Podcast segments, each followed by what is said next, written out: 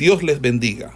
Reciban un cordial saludo por parte del Ministerio El Goel y su centro de formación, quien tiene el gusto de invitarle a una exposición de la palabra de Dios en el marco del programa de formación de biblistas e intérpretes de las Sagradas Escrituras. Hoy con la asignatura de Dios, pedimos en esta hora, Jehová, que tú seas ayudándonos en este día, en esta clase, a comprender y a entender más sobre lo que tú quieres hablarnos enseñarnos, Jehová, y a guiarnos correctamente hacia las enseñanzas, mi Dios. Gracias, Padre, en el nombre de tu amado Señor. Amén y amén. Eh, ¿me, están, ¿Me escuchan todos correctamente? Sí. Amén. Fuerte, fuerte y claro. Amén. Ok. El ejercicio decía de esta manera. Permítame un momento.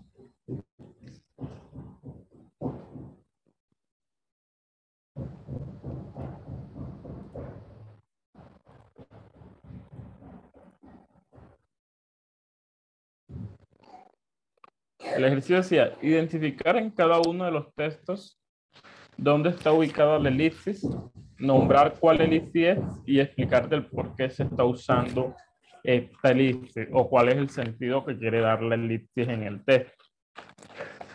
Es decir, la el parcial tiene tres partes. Primero, tiene la parte de ubicar la elipsis. Segundo, tiene la parte de nombrar cuál, el, que, cuál elipsis es. Y tercero, tiene la parte de explicar del por qué se está usando esta elipsis o, por, o el sentido que quiere darle el autor al usar la elipsis. Son nueve textos. Está Ezequiel 46.12, Tito 1.8, Salmos 44.10, Juan 15.6, Marcos 25.40, Salmos 119.56, Marcos 6, 14, 16, Romanos 2, 7, 10 y Mateo 21, 22. Si nos damos cuenta en algo, eh, cada uno de estos textos lo hemos resuelto en clase cuando hemos visto cada uno de los temas. Por ejemplo, el primer tema que tomamos en clase fue la omisión del nominativo. Aquí en el parcial hay dos textos que van, que van a referirse a este tipo de elipsis. Es decir, que si miren lo que yo le coloco al lado, que es el tipo de elipsis que está sucediendo en el texto, ya ahí tienen las respuestas del, del segundo punto de la pregunta, de nombrar cuál elipsis es la omisión del nominativo, la omisión del acusativo, la omisión del pronombre, la omisión de otras palabras conectadas, cuando se, omite un verbo que no está en infinitivo y cuando un mismo pasaje se omiten frases enteras que tienen conexión con dicho pasaje. Estos textos, que estos son los temas que hemos visto en clase, y que cada uno va a representar a un tipo de, a un tipo de elipsis que, está, que hemos visto y hemos trabajado. Esto se los voy a dar como ayuda al parcial para que ya ustedes tengan de una u otra forma, sepan qué tipo de elipsis van a buscar en el texto. ¿Qué les, qué les faltaría a ustedes hacer? Primero que todo, ubicar la elipsis en el texto y explicar del por qué se está usando la elipsis o el sentido por el cual se está usando la elipsis. Ejemplo, vamos a tomar Ezequiel 46.12, que es la omisión del nominativo. Ezequiel 46.12 va a decir lo siguiente. Mas cuando el príncipe libremente hiciera holocausto, ofrenda de paz a Jehová, le abrirán la puerta que mira al oriente y hará su holocausto y su ofrenda de, y su ofrenda, y sus de paz. Como hacen el día de reposo, después saldrá y cerrarán la puerta. Después que saliera. Es decir, aquí estamos buscando la omisión del nominativo. ¿Cuál es la omisión del nominativo?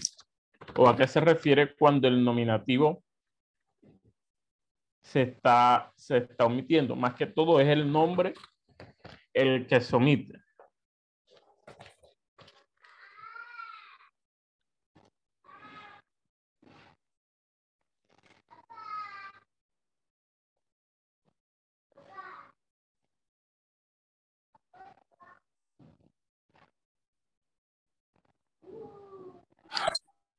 Amén, hermano Daniel. Bueno, yo estuve ayer eh, escuchando, repasando las clases anteriores y dice que el nominativo es que se suple el nombre que viene siendo el sujeto de la oración. ¿Es así? Sí. sí. Ok, listo.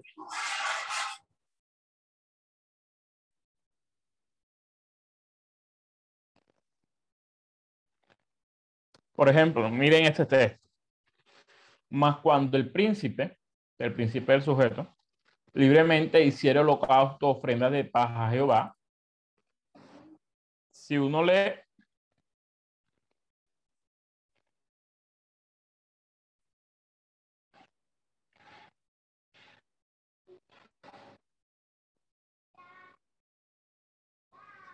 si uno lee el texto, uno se da cuenta que en esta primera parte no hay una omisión. Está, la idea completa, la primera parte. Viene la segunda parte. Le abrirán la puerta que mira al oriente. Y hará su holocausto y su ofrenda de paz, como hacen el día de reposo. Después saldrá y cerrará la puerta después que saliere. ¿Cómo si la omisión del nominativo es la omisión del sujeto, en la primera parte el sujeto es el príncipe. Pero ¿qué está sucediendo aquí? Es algo que va a suceder y que nosotros lo vamos a suplir implícitamente. Más cuando el príncipe, más cuando el príncipe libremente hiciera holocausto ofrenda de paz a Jehová, le abrirán la puerta. ¿A quién le abrirán la puerta? Al príncipe al príncipe. ¿Y quién le abrirá la puerta al príncipe?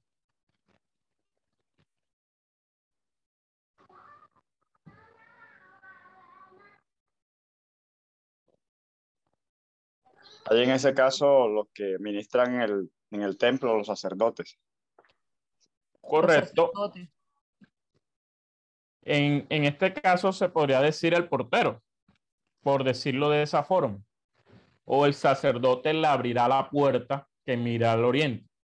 Entonces, la palabra suplida aquí es, vamos a colocar portero. Sabemos que en este caso sería un sacerdote. Eh, portero es un sujeto, sacerdote es un sujeto, sí es un sujeto dentro de la oración. Pero, pero la omisión queda implícita porque entendemos que el príncipe no es quien abre la puerta sino que el sacerdote ya está cumpliendo la función en la puerta del, en, la, en la puerta del altar, en la puerta que mira al oriente, le abrirá la puerta al príncipe. Entonces, ¿cómo podemos suplir? Aquí ya hallamos, ya hallamos el primer punto, que es que dónde está ubicada la omisión. ¿Cómo se puede suplir esta parte de la oración? ¿O cómo se puede colocar de una voy a colocar el portero o el sacerdote le abrirá la puerta que mira al oriente. Sucede también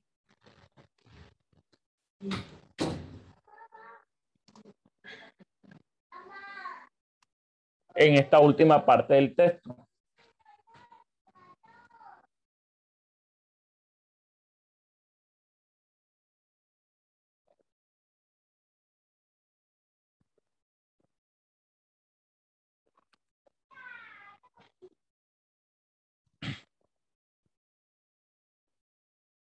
La última parte del texto, como hacen el día de reposo, después saldrá y cerrarán la puerta después que saliere. ¿Quién cerrará la puerta? El portero se está omitiendo el sujeto.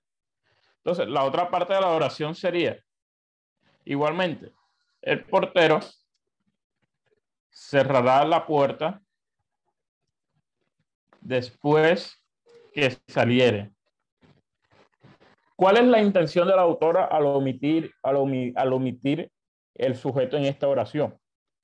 Sabemos que cuando se omite el sujeto es porque se quiere dar relieve a la acción misma y no a quien está realizando la acción. Entonces, ¿qué es la importancia aquí que, le, que, le, que, le, que quiere dar el escritor al texto? Que el príncipe entra libremente a, a ofrecer su holocausto y ofrenda de paz. Porque no hay oposición. Porque cuando el príncipe va a ofrecerlo, se le abre la puerta cuando entra y cuando sale se cierra la puerta. Es decir, no tiene ninguna oposición al príncipe de ofrecer el sacrificio. Entonces, que el príncipe puede libremente ofrecer el sacrificio a Jehová.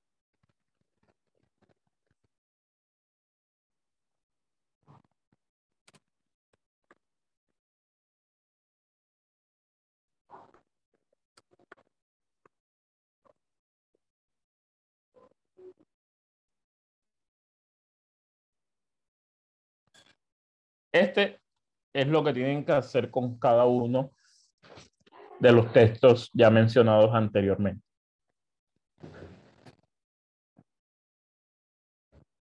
Vamos a hacer otro. Un segundito, hermano Daniel, no vaya a borrar, por favor, un segundito. No, mi hermano, no se preocupe, yo lo voy a pasar al grupo de Signal.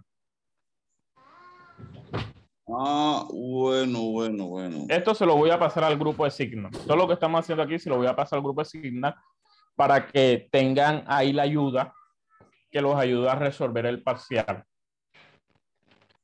Tanto ustedes como los que estudian fuera de tiempo. Vamos a coger otro ejemplo. ¿Cuál quieren ustedes que coja? Ahí les, les muestro en pantalla los textos bíblicos. ¿Cuál les gustaría que usáramos como el siguiente ejemplo? Bueno, yo diría que se haga un ejemplo de cada una de las elipsis, ¿no?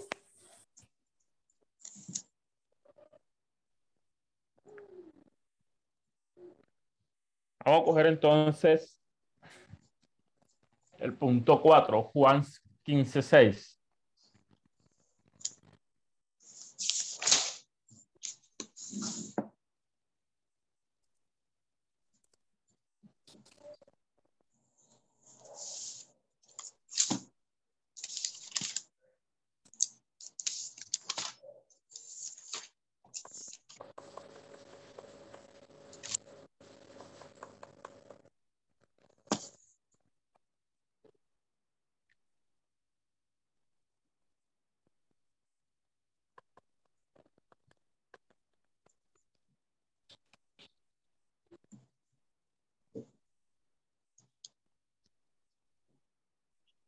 hermano, el, el punto del punto 2 de Tito 1.8 eh, está bien o es Tito 1.15? No, es Tito 1.8.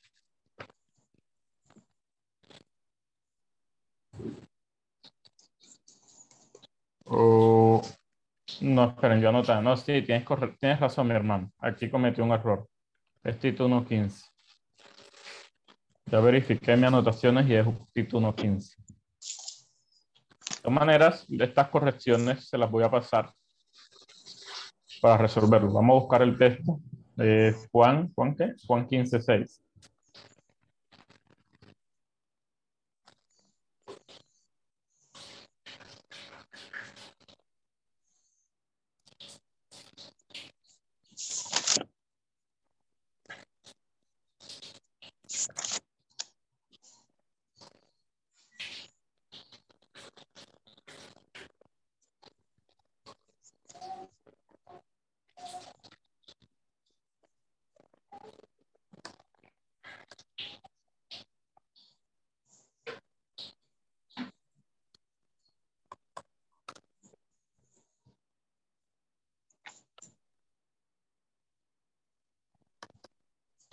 Juan 15.6 va a decir, el camino permanece, será echado fuera. Será echado fuera como pampa y se secará y los, reco y, los recogen y los echarán. Este es el texto. Buscar mi Biblia. Y Juan 15. 6. Camino primero será hallado fuera como pámpanos y se secará y los recogen y los echan en el fuego y arden. Ok, sí, está bien escrito el texto. ¿Que ¿De qué se trata la omisión del acusativo? ¿Quién me ayuda? ¿Cuál es el concepto detrás de la omisión del acusativo?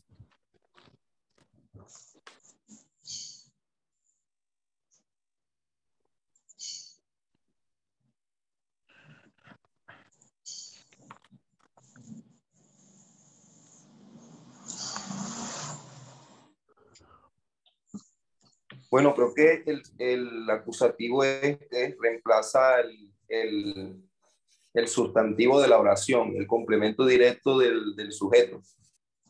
Correcto.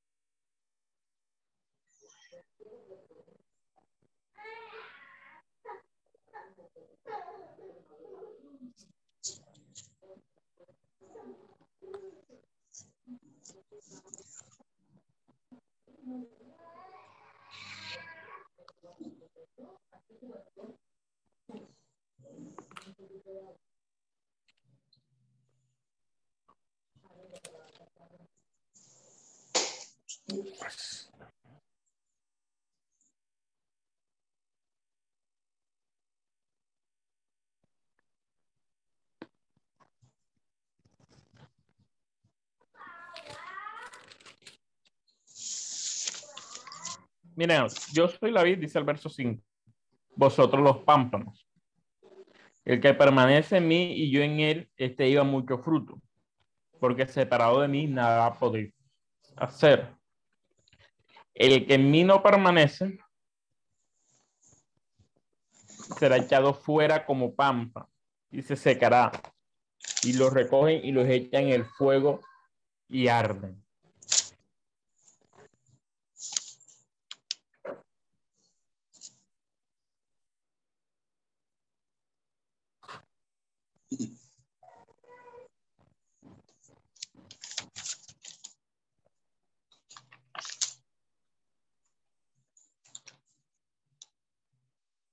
¿Cuál sería aquí el complemento directo del sujeto o el que está acusando?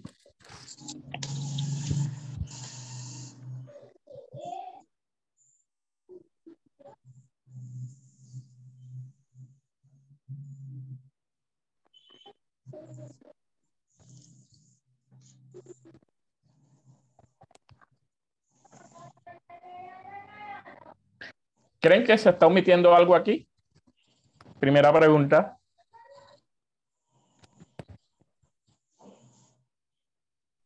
Sí.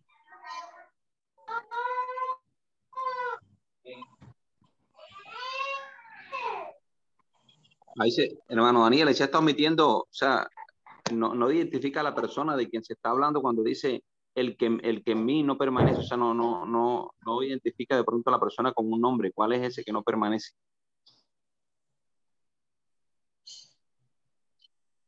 ¿Me escuchó, hermano Daniel?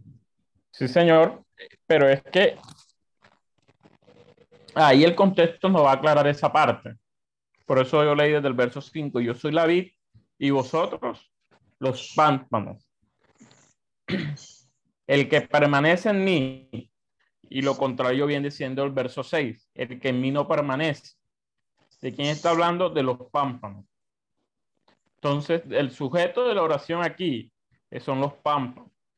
Y el que en mí no permanece, el pámpano que en mí no permanece, será echado fuera como, será echado fuera como pámpano. Y miren que ya después está hablando del pámpano. Es decir, que el que en mí no permanece será echado fuera como pámpano.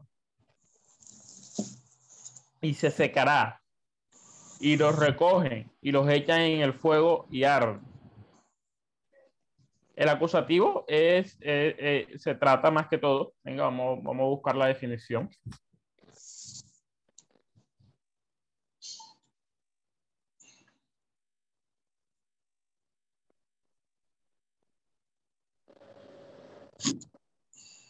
Todo esto ustedes lo tienen, yo se los compartí.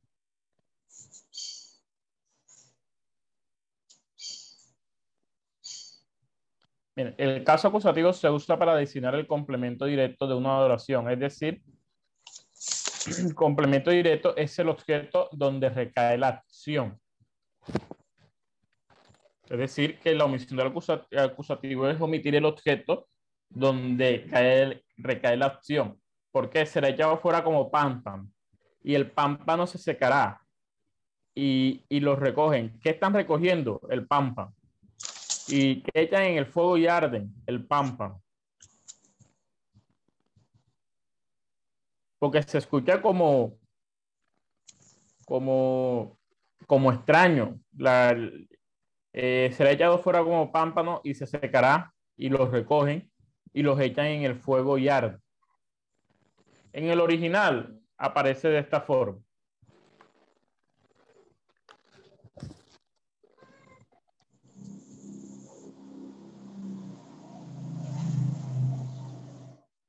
Mire cómo, cómo aparece en el original.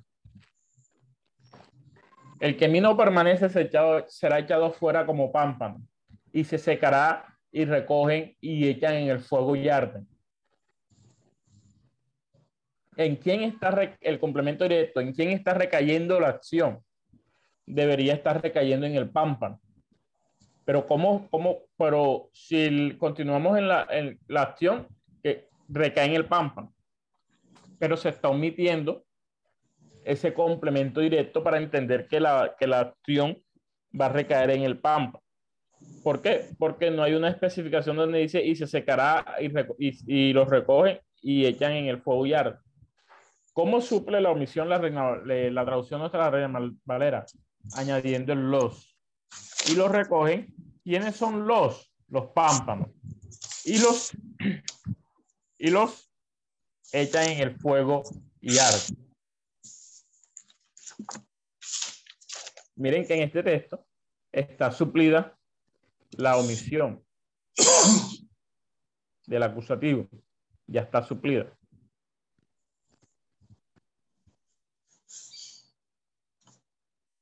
¿Cómo supe yo? Cuando me fue la, la traducción del texto original literal, la transliteración, me di cuenta que esto no aparece en el texto original. Vamos a colocárselo entre paréntesis.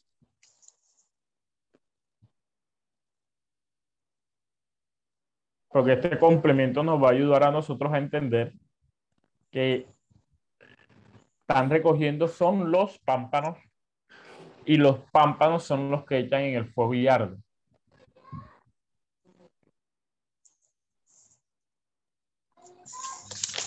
Entonces, ¿cuál es la intención del autor aquí? La intención del autor aquí es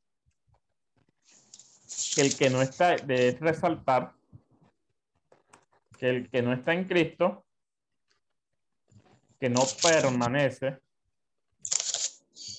en Cristo, es echado fuera.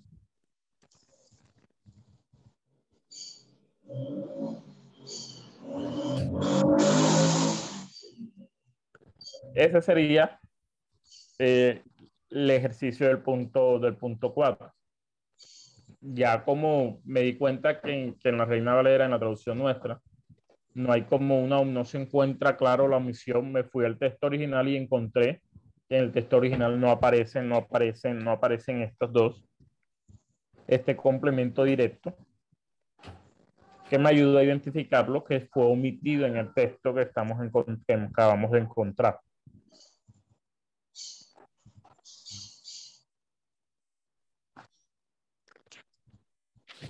Ya con esto,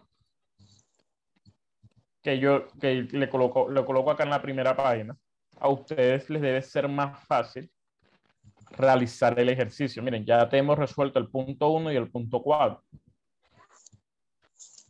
La omisión del pronombre. ¿Quién se anima a, a resolver la omisión del pronombre aquí en clase?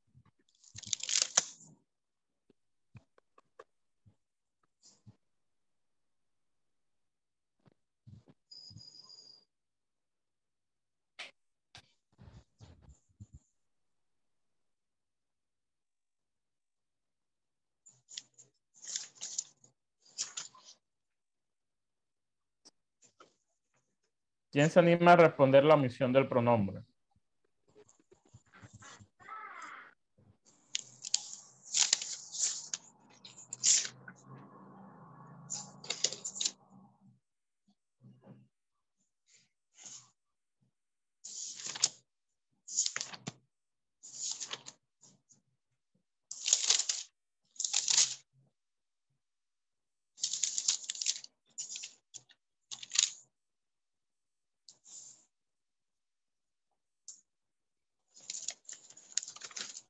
Esta cita no está mal escrita, profesor. Marcos 20, Marcos llega hasta el 16, nada más.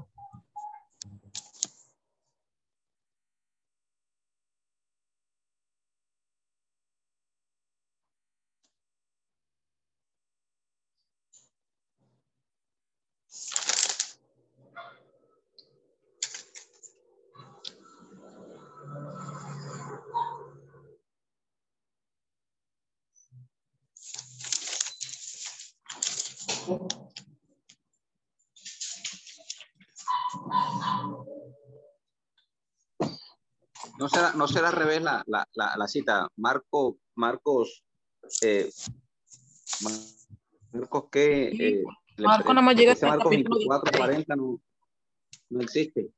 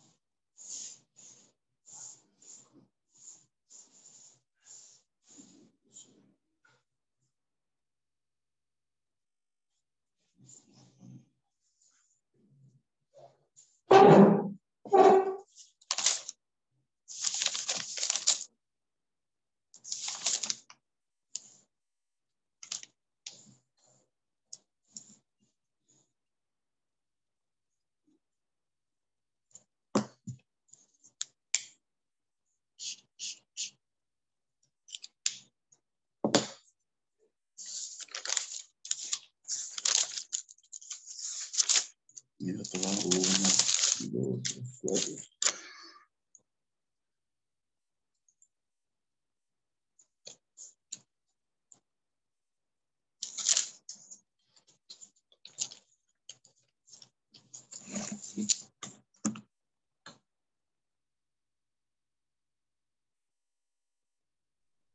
Sí, hermanos, eh, es un error. Es Lucas 2440, perdón, tenía muteado el micrófono. Y pensé que me estaban escuchando. Es Lucas 24:40. Ahí ya le corregí en pantalla, ya voy a corregir lo otro.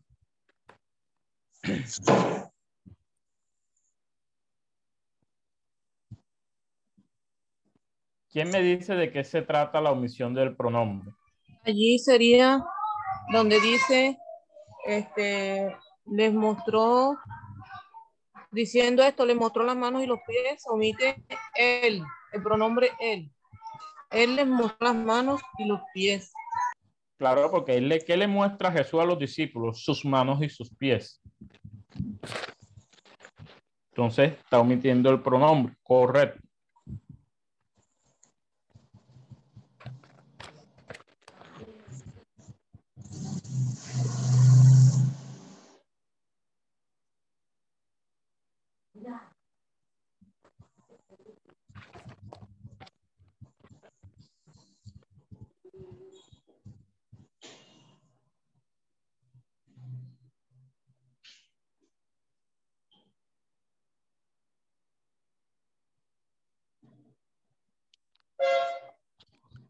¿Qué se está omitiendo aquí? El pronombre él, como dice el hermano. Se puede suplir de otra forma, pero la, la idea es, es la misma.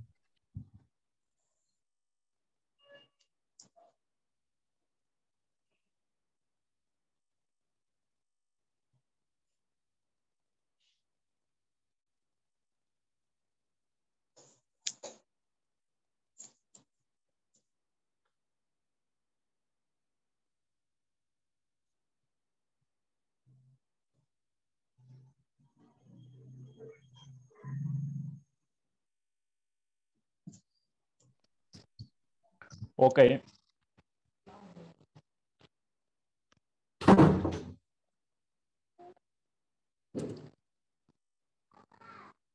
Él les mostró las manos y los pies. ¿Por qué se está supliendo aquí o se está omitiendo el pronombre?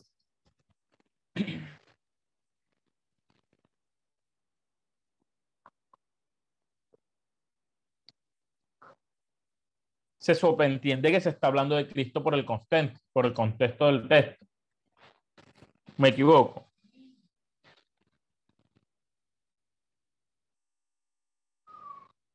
Miren lo que dice el, el, el 39. El, perdón, el 37. Entonces, ¿qué me están haciendo? Entonces, espantados y atemorizados pensaban que había un espíritu, pero él les dijo, porque estáis turbados y vienen a vuestro corazón estos pensamientos. Mirad mis manos y mis pies, que yo mismo soy. Palpad y ved, porque un espíritu no tiene carne y hueso, como veis lo que yo tengo. Y diciendo esto, ¿quién es el que le está diciendo? Jesucristo. Les mostró las manos y los pies.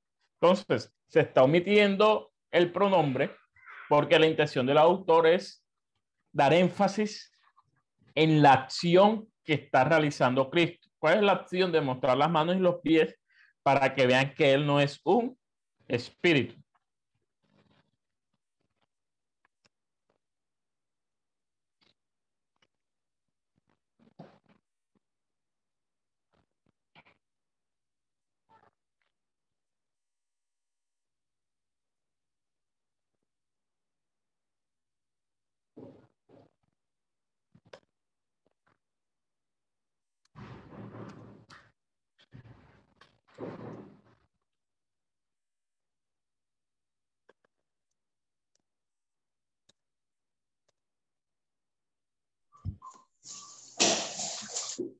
Sara, cógeme ahí, Sara, por favor. Sara. Este es el ejercicio del parcial. Si se dan cuenta, no es, no es un ejercicio muy complicado. Mientras, mientras usted identifica, lo más difícil era esto. Que yo esperaba que me preguntaran por el chat, alguien se animara a preguntar. Porque lo más difícil es identificar qué tipo de omisión es en cada texto. Ya después de ahí es mucho más sencillo encontrar las palabras conectadas. Vamos por el siguiente para ver si culminamos esto. y se los paso al chat para que puedan terminar de resolver su parcial el día de hoy. Y continuamos con la clase. Ya hicimos la omisión del nominativo, la omisión del, del pronombre, vienen de omisión de palabras conectadas.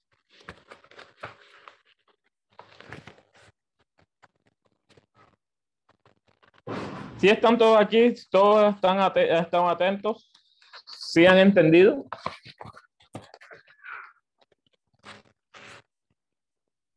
Hermano Daniel, disculpe, este, usted escribía este, que daba eh, énfasis a la acción.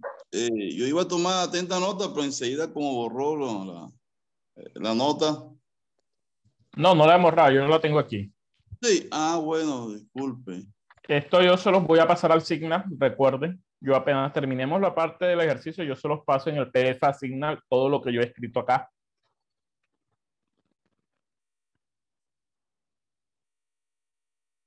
Ah, listo, listo.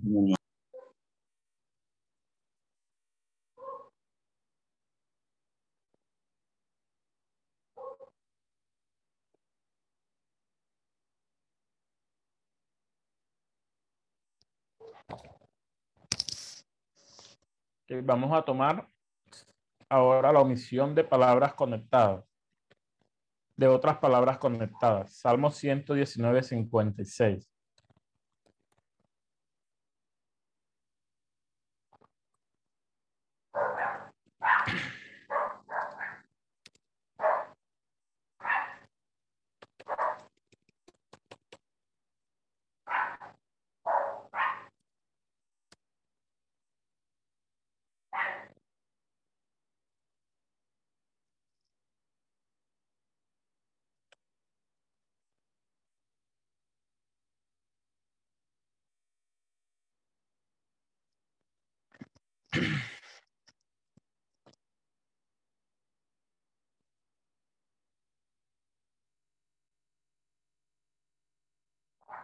No es el Salmo 119, 156.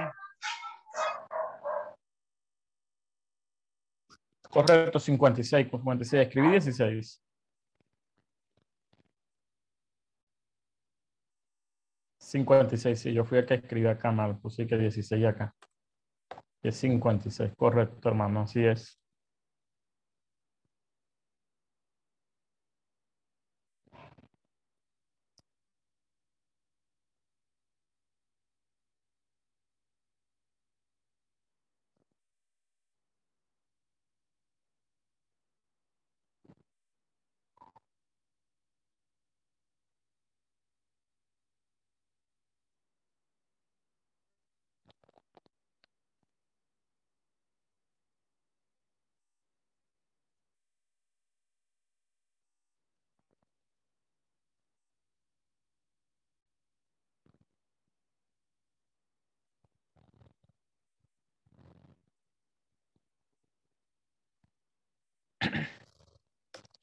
¿Qué quiere decir conexión de otras palabras, eh, omisión de otras palabras conectadas, perdón?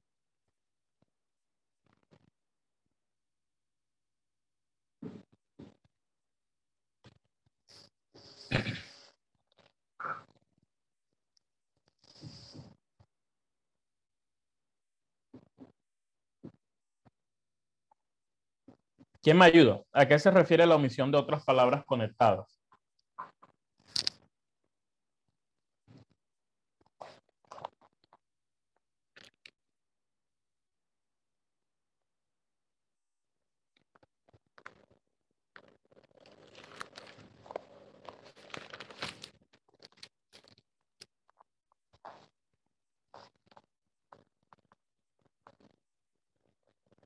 Miren lo que dice.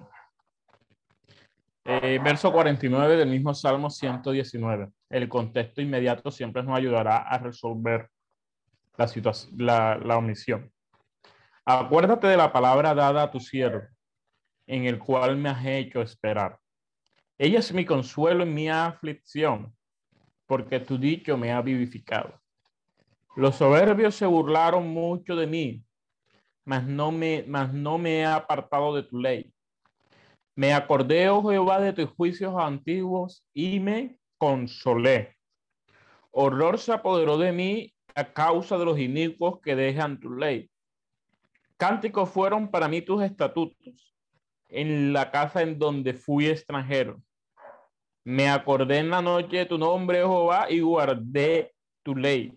Estas bendiciones tuve, porque guardé tus mandamientos.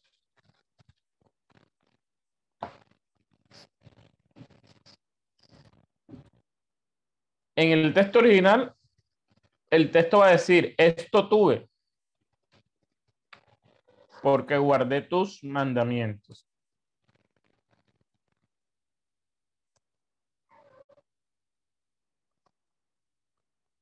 Entonces encontramos una omisión. Aquí sucede algo. La traducción va a decir estas bendiciones tuve. Está supliendo la elexis de otras palabras conectadas como bendiciones. Pero las otras palabras conectadas va a hablar de una, de una conexión con el contexto netamente inmediato. ¿Cuál es el contexto netamente inmediato? Lo que acabamos de leer. Acuérdate de la palabra dada a tu siervo, en la cual me has hecho esperar. Ella es mi consuelo. ¿Cuál es el consuelo en la aflicción del escritor? La palabra dada a tu siervo. Miren lo que va a decir el verso 50. Dice, me acordé, oh Jehová, de tus juicios antiguos y me consolé. La conexión en cada vez que se acuerda de Jehová y de la palabra de Jehová es el consuelo. Cuando llega al 55, me acordé de tu nombre, Jehová, y guardé tu ley. Se volvió a acordar de Jehová se volvió a acordar de las palabras de Jehová. Entonces, la, la, el suplir la omisión aquí con la palabra más correcta es estas eh, o este consuelo tuve.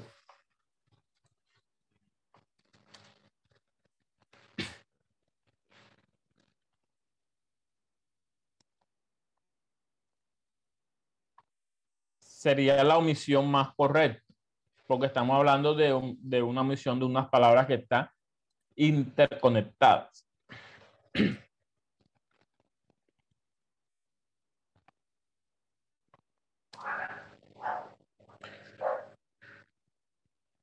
Sí me doy a entender. Miren, de los dos ejercicios de omisión de otras palabras, este era el ejercicio más complicado mire que estoy cogiendo los textos que de alguna forma en el ejercicio ah, que coloqué son los textos de, de, una u otra manera más complicados dentro del ejercicio que les coloqué en el parcial. Pero esta será la forma de resolver este ejercicio. Ya está suplida por bendiciones, pero más correctamente debería estar suplida con consuelo. El consuelo es una bendición de Jehová, sí. El consuelo entra en una bendición de Jehová porque Dios es mi consuelo y dentro de lo que él hace para su pueblo es consolar. Entonces, tampoco es que esté correcto el, suplir la omisión con bendición. Pero sí eh, se suple más correctamente y tiene más correlación al contexto directo cuando se suple por consuelo. Entonces, este consuelo tuve porque guardé tus mandamientos. Entonces, ¿cuál creen ustedes que es la intención del autor aquí?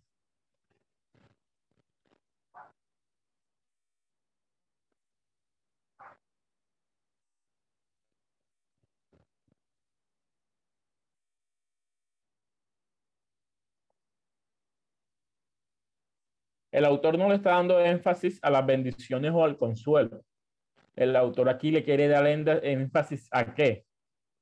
A la razón por la cual tuvo este consuelo, que es guardar tus mandamientos. Entonces, se omite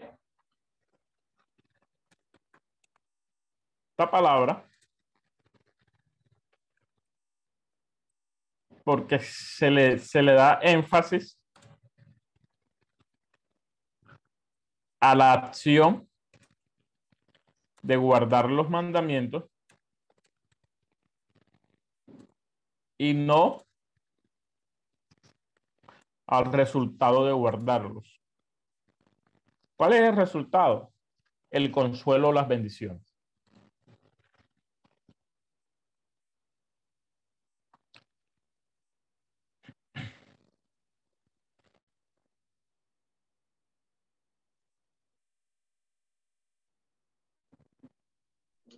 O sea que eh, en el texto como tal no se ve la, la elixis. La elixis ya está suplida. Está suplida.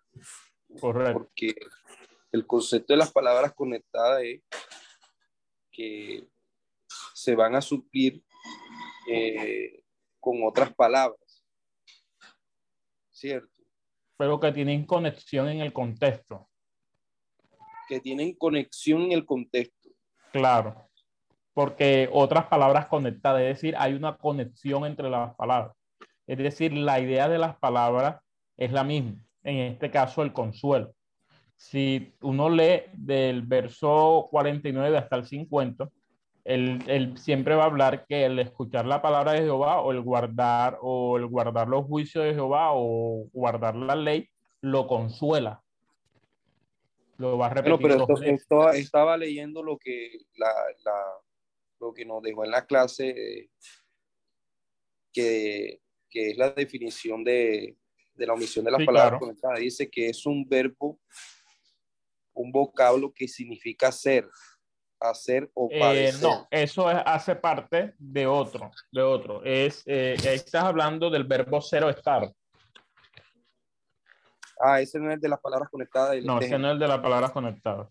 Estamos, ahí, ahí, ahí tú estás hablando de cuando se omiten verbos y participios. Uno de ellos es el verbo cero estar. Ah, ya, entonces Perdón, ahí perdón. una confusión porque estaba omitido, estaba leyendo, era esto que dice acá el... Por eso, por eso les dije al principio Ah, que lo, lo más importante es tener claro esto. Es tener claro esto. Si yo sé cuál tipo de elipsis es la que se está usando en el texto bíblico, me es más fácil identificarlo.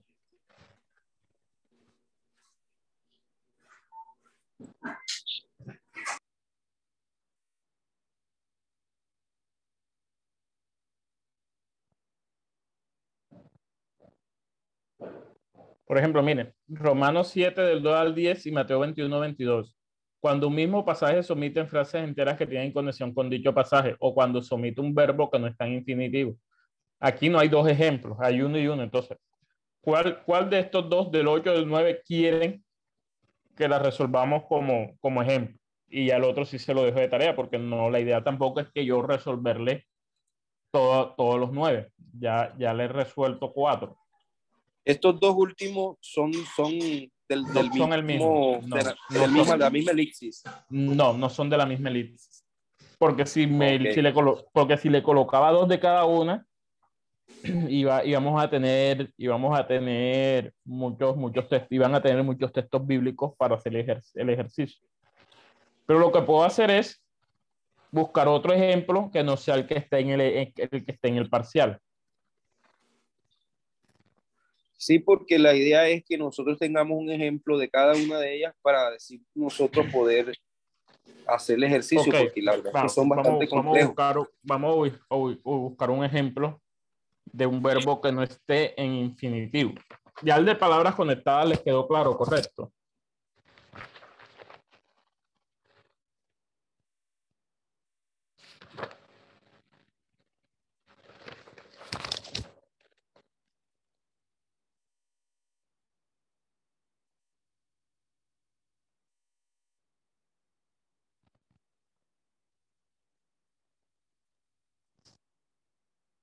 Sí le quedó claro lo de los las palabras conectadas.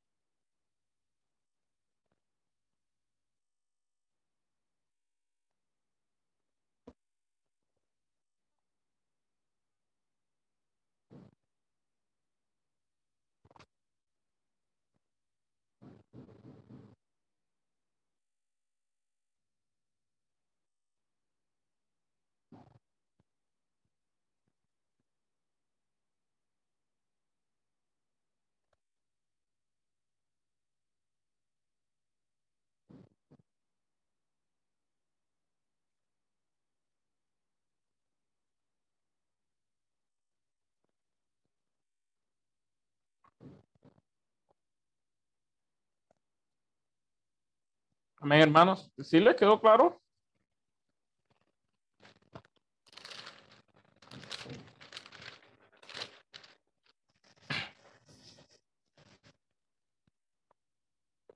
Esta es un poquito más complicada. Es un poquito más. eh, ya se encuentra omitida. Eh, es un poquito más complicada para aprenderla, pero hay que hacer los ejercicios para poder afianzar un poco más en ella. Sí, claro, porque esto de aquí no es, no es como, a ver, no es como algunas otras cosas que es aprender la, eh, la teoría como tal y ya, sabérsela.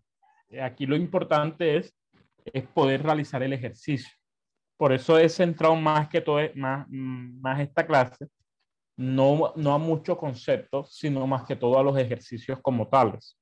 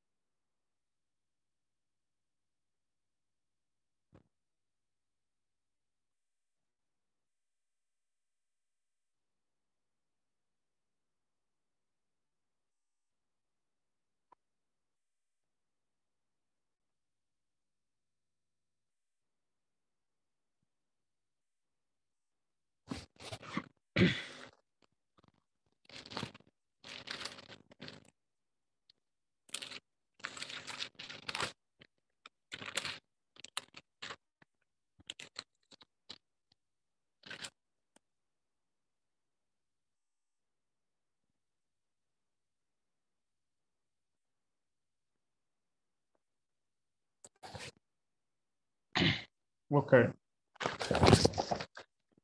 Vamos a continuar entonces.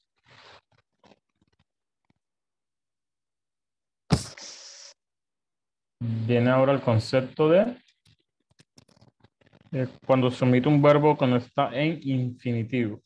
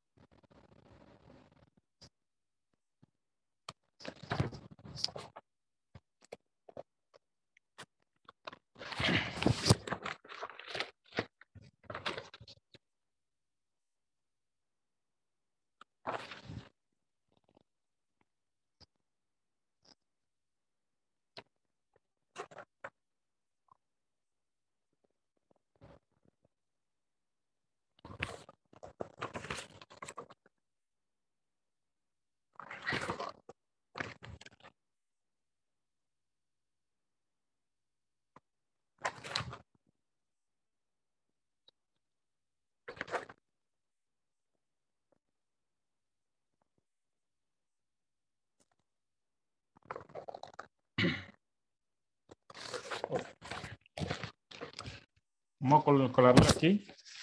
Siete. Siete.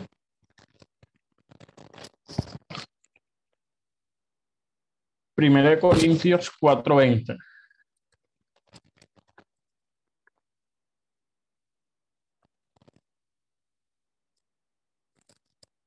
¿De qué se trata? ¿Qué, qué es un verbo que no está en infinitivo? ¿Quién me ayuda? Que ya está jugado. Que no está, el, que no En- está en infinitivo. O sea No que, que está. que no que ya es un verbo que está conjugado. Infinitivo es ar, er, ir.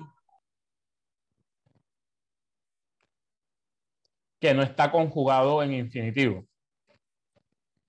Correcto.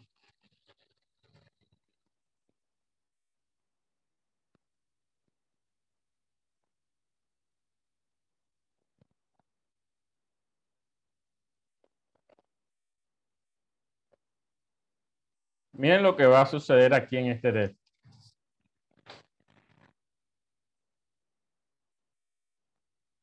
Vamos a hacerlo. Porque el reino no consiste en palabras, sino en poder. Porque el reino de Dios no consiste en palabras, sino en poder. Este texto lo toman muchas veces para hablar en contra del estudio bíblico. Qué curioso. Pero bueno, hay que entender primero a qué, a qué Pablo le está, a qué Pablo se refiere con poder y está hablando del poder del evangelio. Para Pablo el poder del evangelio es la muerte de Cristo en la cruz. Pero bueno, eso lo, lo tienen que estar viendo en Corintios. O lo van a ver en Corintios o lo vieron ya cuando dieron la, la materia de, eh, si no estoy mal, son epístolas paulinas tres, si no, si no estoy, dos o tres. Primera y segunda de Corintios. Porque el reino de Dios no consiste en palabras, sino en poder. Se está omitiendo un verbo que no está en infinitivo. ¿Dónde cree usted que se está omitiendo el verbo?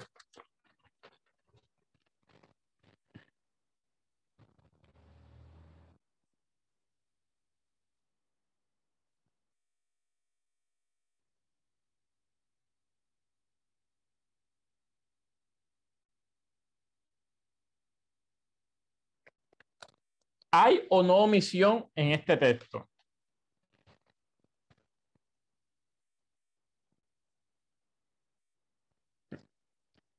¿Hay un verbo aquí en, esta, en, esta, en este texto?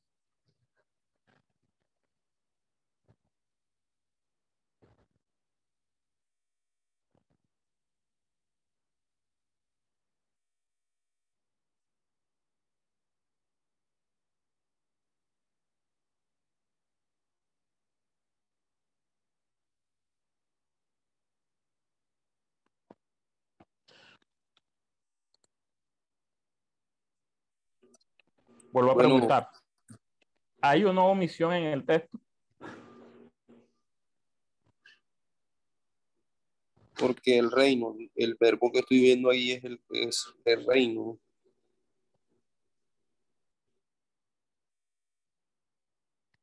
¿Quién más?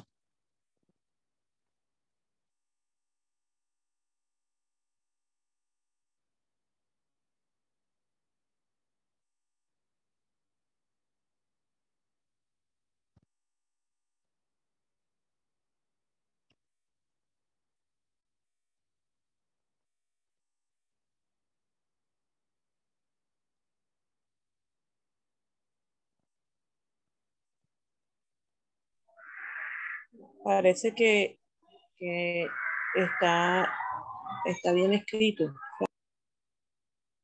Es decir, está suplida ya la elipsis, correcto. Sí, ya está suplida ahí mismo. Así es. Miren, o sea, no tuvieron que irse al original para saber que la elipsis está siendo suplida aquí. Ahora, ahora hay que averiguar cuál es la elipsis que está siendo, que está siendo suplida. Y es fácil porque ya sabemos qué tipo de elipsis es. Tenemos que hallar un verbo que no está en infinitivo. Sabemos que infinitivos para nosotros en el español son los verbos terminados en are, herir. ¿Cuáles son los verbos encontrados en esta frase, en este texto? Eh, poder, Consiste. po- ah, que ya está, que ya está, que no consiste, está en infinitivo, tenemos que buscar, consiste. Entonces, en el original se está omitiendo el verbo consistir, que en este caso consiste. Entonces, el original va a decir, porque el reino de Dios no en palabras, sino en poder. ¿Qué quiere decir consistir?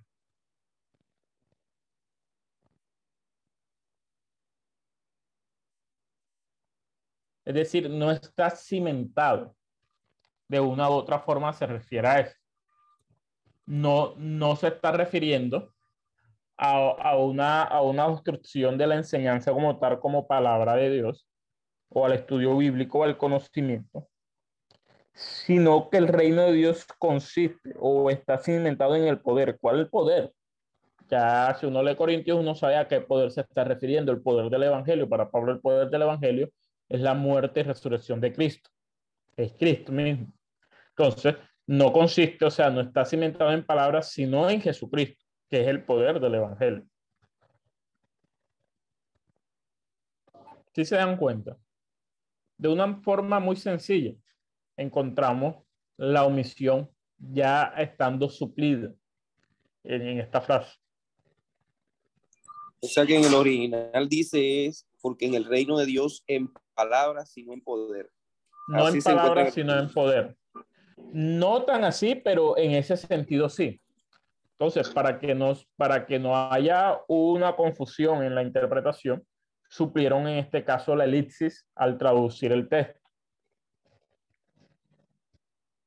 Porque en el original se deja implícito muchas veces, aunque esté la omisión, está muy implícito a qué se está refiriendo. Por, ahora, ¿por qué ustedes creen que hubo esta omisión en el texto?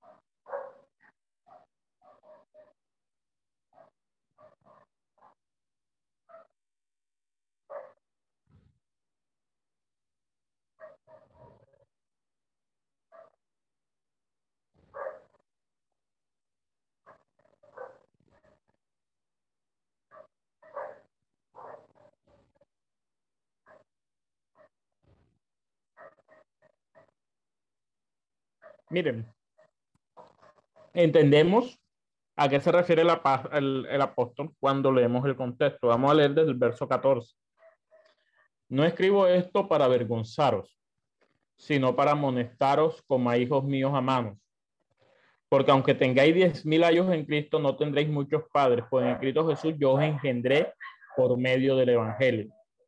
Por tanto, ruego que me imitéis. Por esto mismo os he enviado a Timoteo, que es mi hijo amado y fiel en el Señor, el cual os recordará mi proceder en Cristo, de la manera que enseñó en todas partes y en todas las iglesias. De la manera que enseño en todas las, en todas partes y en todas las iglesias. Mas algunos están envanecidos, como si yo nunca hubiese de ir a vosotros. Pero iré pronto, iré pronto a vosotros, si el Señor quiere. Y conoceré no las palabras.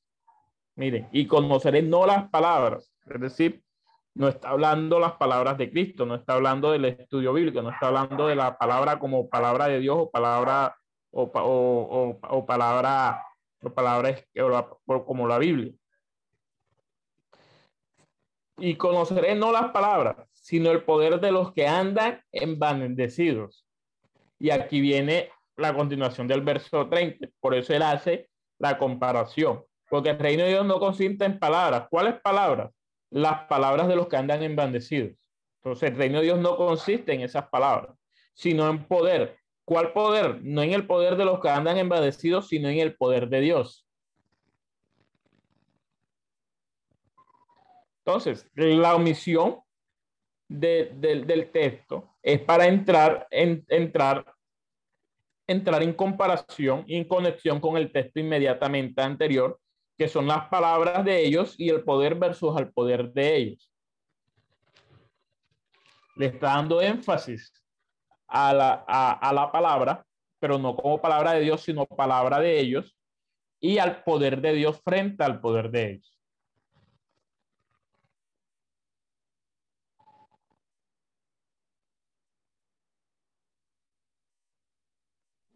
A ver, hermano. Eh, cuando la, la elixir está suplida. Y en este caso se, su- se suple, cuando decimos que se omite es que decimos que se está quitando del texto un verbo que se está supliendo por otro. No, que sí. se está omitiendo. Aquí no está, aquí está suplido, pero en la traducción. Está suplida en la traducción, pero en el original y en muchos casos en la traducción el- la omisión no va a aparecer. El verbo no va a estar, no va a estar suplido como tal, sino, sino que no va a aparecer. En este caso encontramos un ejemplo donde el verbo ya fue suplido en la traducción y encontramos que lo que está siendo suplido correctamente al hablar de consiste, no consiste. O sea, no está inmerso, no está cimentado en palabras.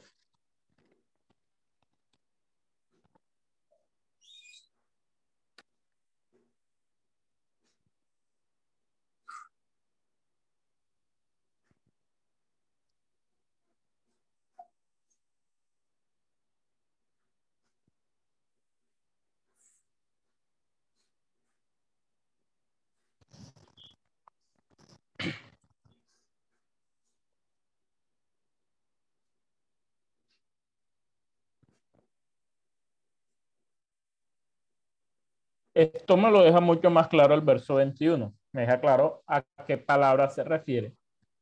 Porque es imposible que el reino de Dios no esté cimentado en la palabra de Dios, porque el reino de Dios sí está cimentado en su palabra. Pero aquí estas palabras se están refiriendo a lo que el- Pablo inmediatamente anterior está, está hablando en el verso 21, que son las palabras de los que andan envanecidos y el poder de los que andan envanecidos. Entonces no está cimentado en esas palabras, pero sí en el poder. Pero ¿en cuál poder? En el poder de Dios, no en el poder de ellos.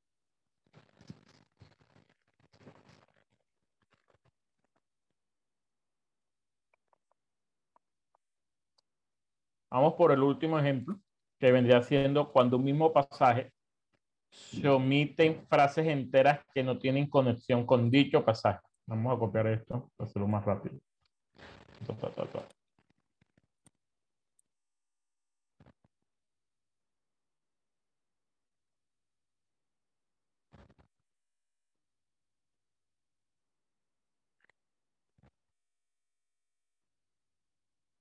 ta. Ocho. A ver qué texto usamos.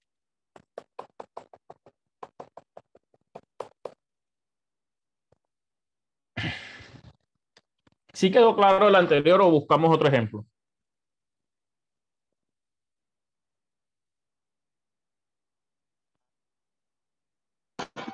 Busquemos otro ejemplo, hermano Daniel, para dejarlo más claro. Ok, vamos a buscar otro ejemplo entonces.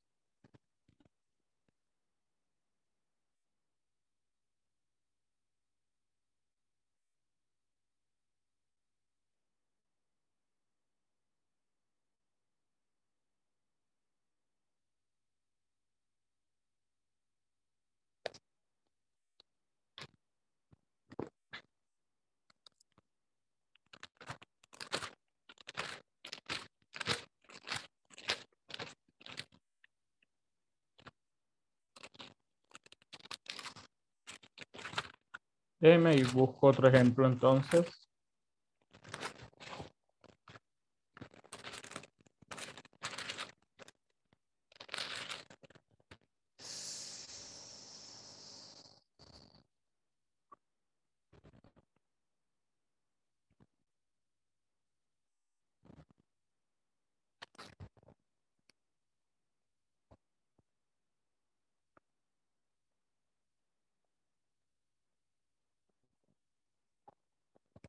Ok, vamos a buscar este. Vamos a texto anterior, acá, y buscamos otro ejemplo. Vamos a poner 7b. O sea, ejemplo 2.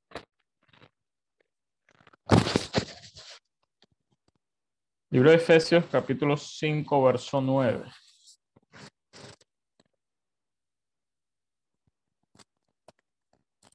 ¿Qué dice Efesios 5.9? Vamos a buscarlo.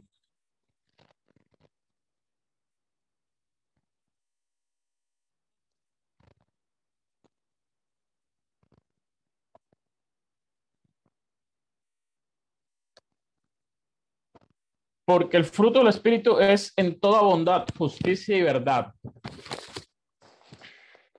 Hay omisión del, de un verbo que no esté en infinitivo aquí en este pasaje.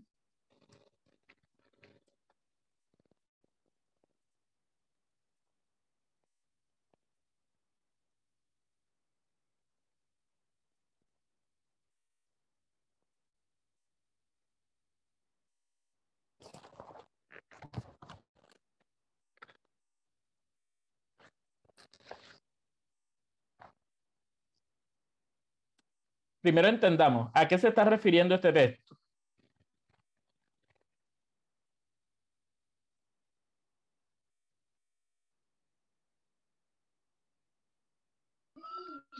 A los frutos del Espíritu. Y que el fruto del Espíritu, ¿qué es?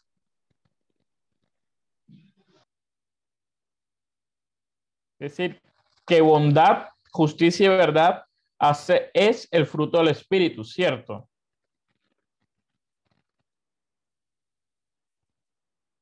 O se podría decir que el fruto del Espíritu consiste en bondad, justicia y verdad.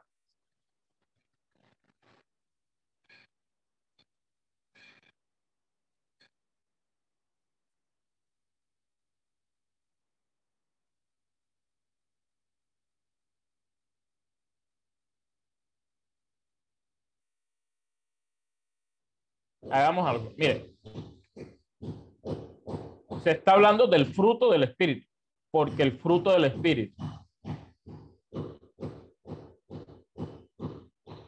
La construcción va, es que el fruto del Espíritu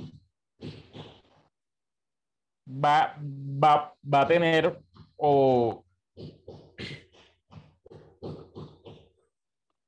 o va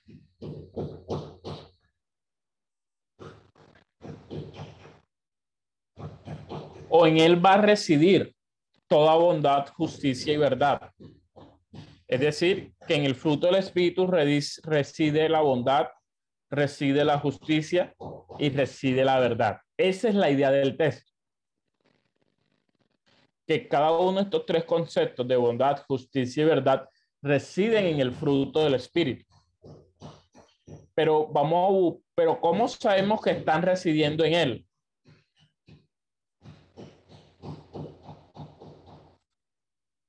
Vamos a leer los textos.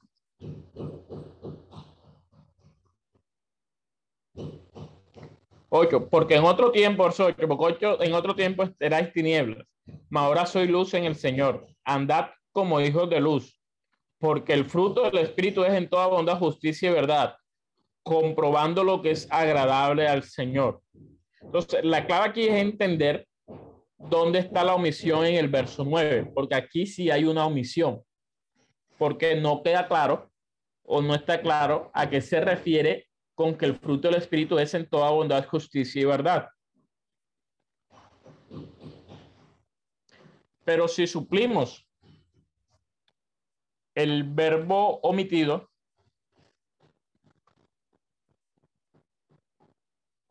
podemos suplirlo con residir, porque el fruto del Espíritu reside en toda bondad, justicia y verdad. ¿Quién me ayuda? ¿Sí creen que suplirlo de esa forma está, está correcta?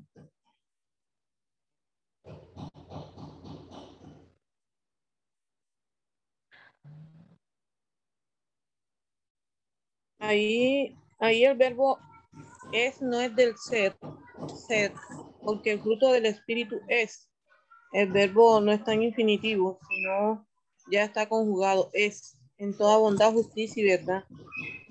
Correcto, está suplido aquí de una u otra forma. Pero también se puede suplir de otra manera, porque es en toda bondad, justicia y verdad. Quiere decir que el espíritu, que el fruto del espíritu es estas tres partes. cada una de ellas. Pero la idea del apóstol no es tanto decir que el fruto del Espíritu es sino que el fruto del Espíritu consiste en la, en, en la bondad, en la justicia y la verdad.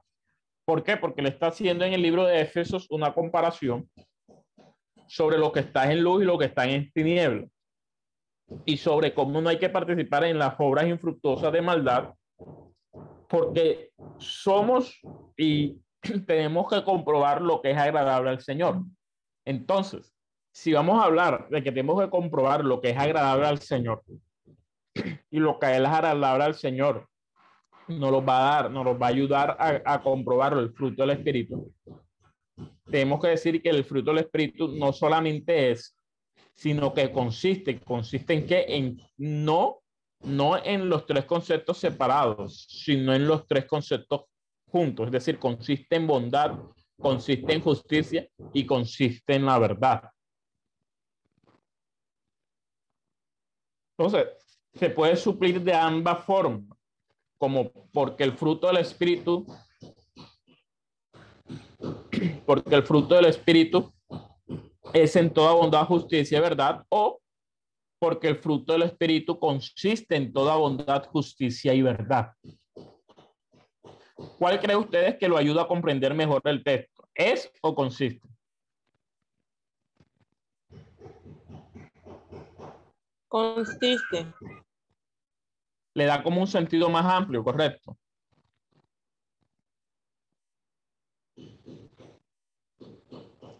decir que el fruto, miren que el fruto no está en plural, consiste en toda bondad, consiste en toda justicia, consiste en toda verdad. O sea, cuando se habla en que consiste en toda bondad, el concepto de bondad se amplía significativamente hacia lo que debemos hacer y actuar. Igual justicia, igual verdad. Entonces, la intención del autor aquí es darle énfasis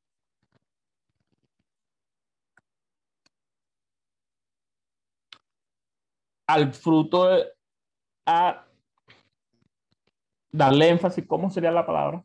darle énfasis al fruto, si al fruto del Espíritu.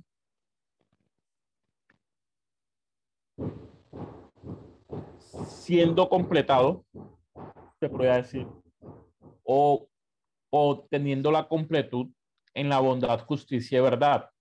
Es decir, que el fruto del Espíritu es igual a bondad, justicia y verdad.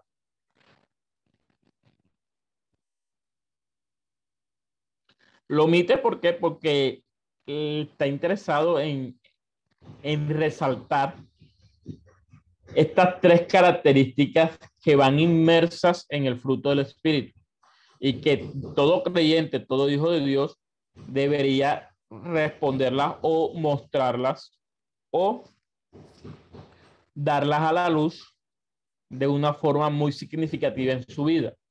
La bondad, la justicia y la verdad.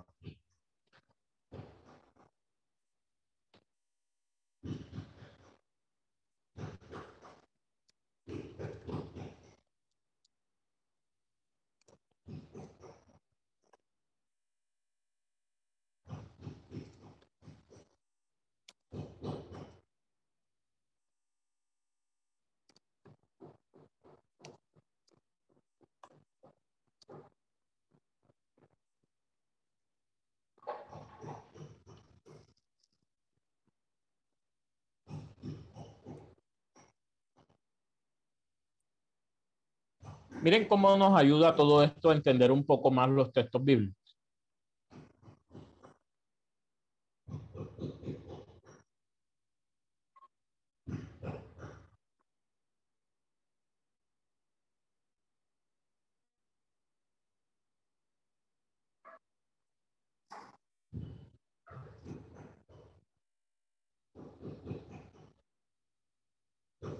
Porque el fruto del Espíritu es o consiste en toda bondad, justicia y verdad. Miren que en el 1 Corintios 4:20 ya está, estaba suplida. En este estaba suplida también.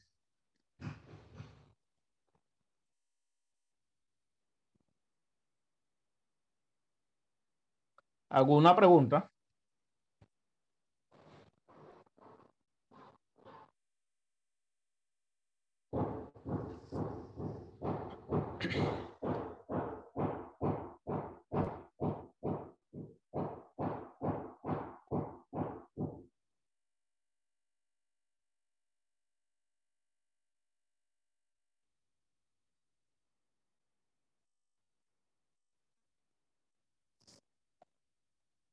¿Alguna pregunta?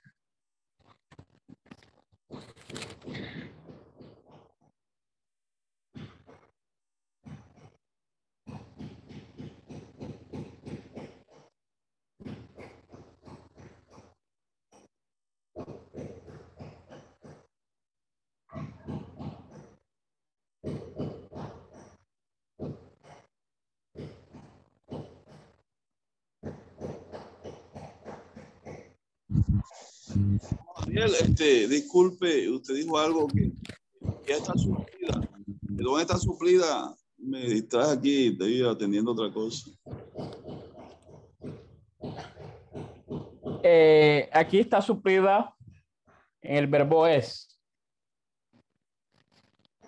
Si usted lee el texto, el texto va a decir, porque el fruto del Espíritu es en toda bondad, justicia y verdad. Pero también puede suplirse con el verbo de consist, consistir, porque el fruto del Espíritu consiste en toda bondad, justicia y verdad.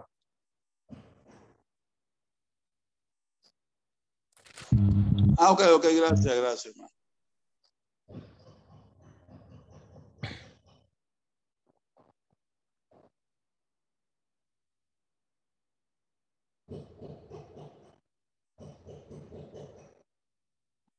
Vamos a hacer otro ejemplo. Para no, porque los veo aún como, un poco enredados en esta parte.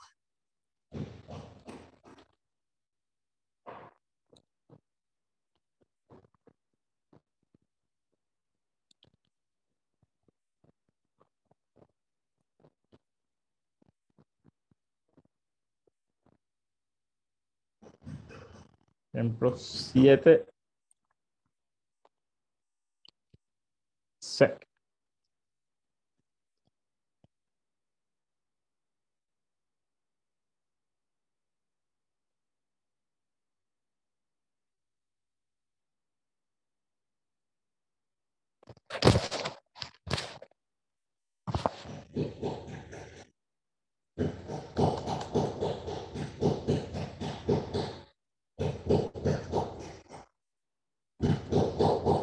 Segunda de Corintios 9:14. Vamos a buscar Segunda de Corintios 9:14.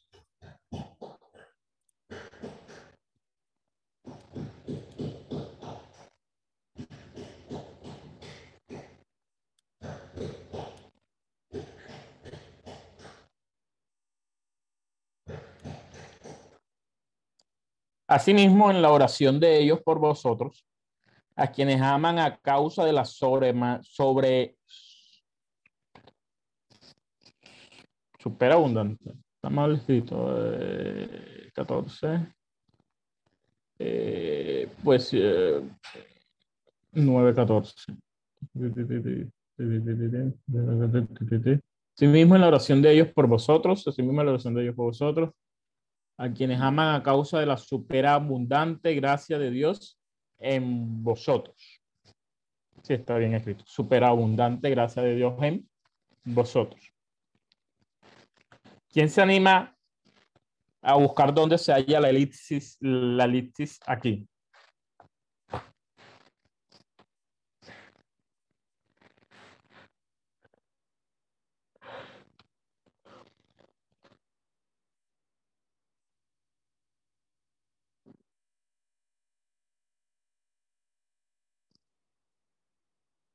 De los presentes, ¿quién se anima a, realizar el ejercicio o intentar realizarlo? Eh, la elipsis estaría a quienes aman a causa de la superabundante gracia. Aman. Allí sería la elixir. O sea, está diciendo que está suplida. ¿O no? Sí.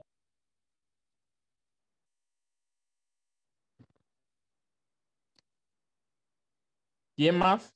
¿Quién más participa?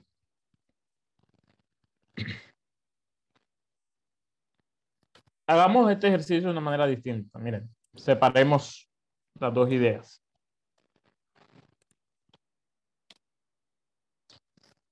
Asimismo, en la oración de ellos por vosotros, está completa la idea. Están orando ellos por vosotros. Viene en la continuación del texto inmediatamente anterior que va a decir, pues por la experiencia de esta administración glorifican a Dios por la obediencia que profesáis al Evangelio de Cristo y por la liberalidad de vuestra contribución para ellos y para todos. Asimismo, en la oración de ellos por vosotros. Es decir, en esta primera parte no hay elipsis, está, la idea está completa, el sentido está completo. Viene la segunda parte. A quienes aman. ¿A quienes aman?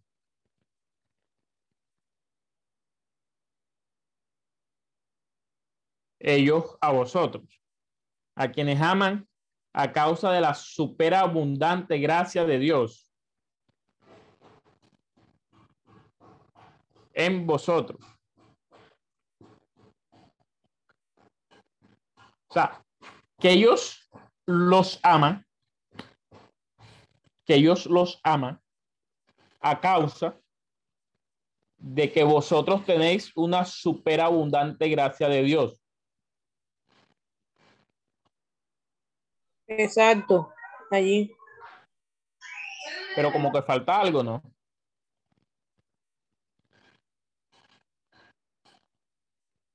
¿Cómo la gracia de Dios en nosotros ha sido qué? Superabundante. Correcto, es decir, ha sido grandiosísimo. Pero Dios la ha derramado en nosotros.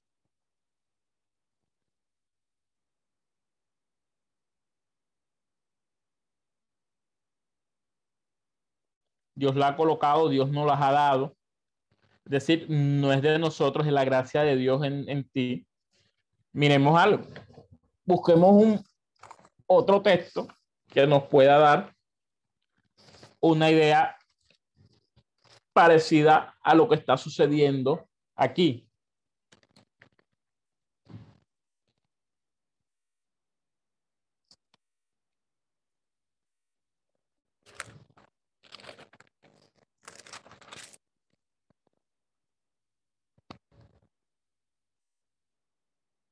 Romanos 5.5. Miren lo que va a decir Romanos 5.5. Y la esperanza no avergüenza, porque el amor de Dios ha sido derramado en nuestros corazones por el Espíritu Santo que nos fue dado. Entonces, la superabundante gracia de Dios ha sido qué?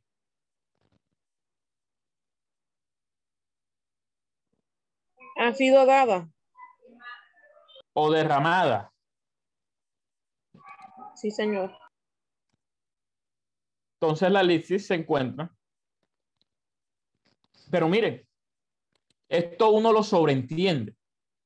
Aquí no necesitamos suplir la lisis para entender a qué se está, para entender el sentido del texto como tal. Nosotros de una u otra manera ya suponemos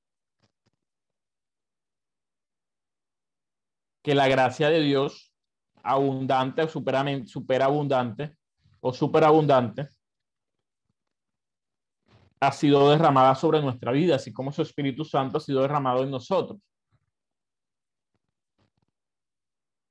Entonces, esta elipsis tiene que ser suplida de esta manera, aunque ya nosotros la suplimos de una forma implícita dentro del texto.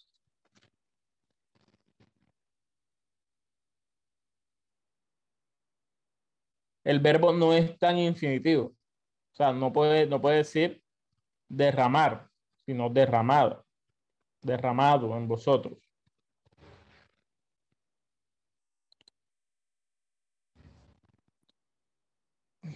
¿Quién me ayuda? ¿Cuál ha sido, cuál sería la intención aquí de esta omisión?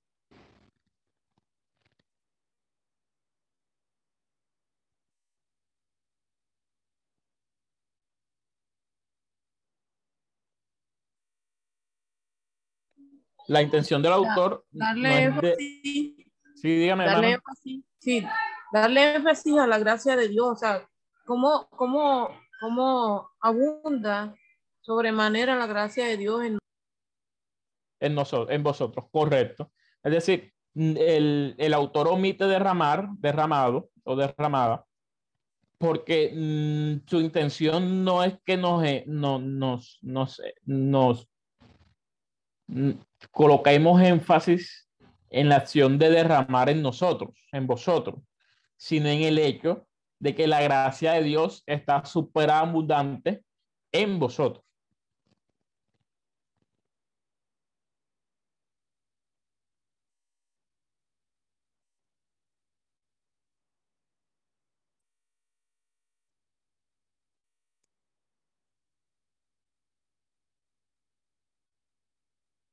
Es decir, que le da énfasis al que, que la gracia de Dios está en vosotros y no a la acción de derramar la gracia de Dios en vosotros. Entonces, esto es un hecho muy significativo porque a veces nos centramos simplemente en la, en la, en la acción y no en, en la idea de, que- de lo que el autor quiere darnos o quiere enseñarnos de tal forma.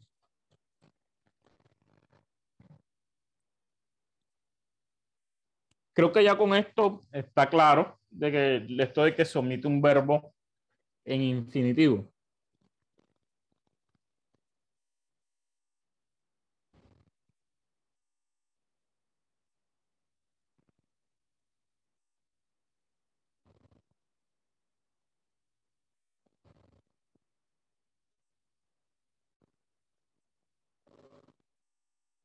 Bueno, vamos, vamos entonces a la última parte, que es cuando se ofrecen, se omiten frases que no, que tienen conexión con dicho pasaje.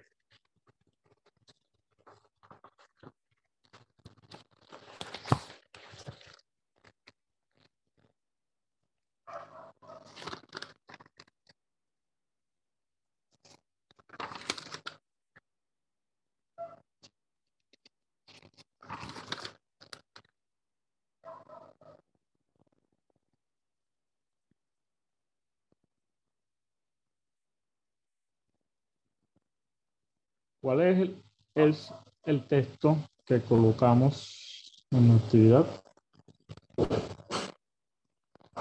Mateo 21, 22. Vamos a buscar uno que sea parecido a él.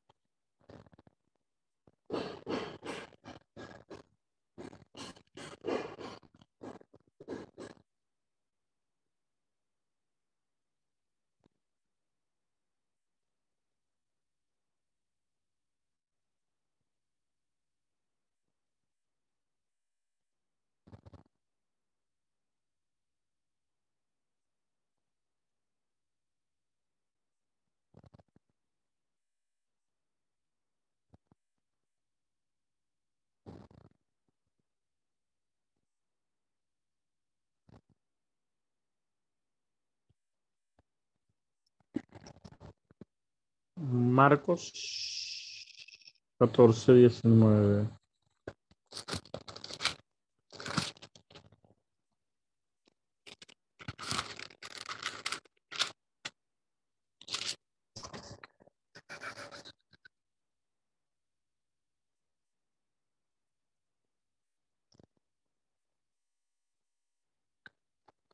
Perdón.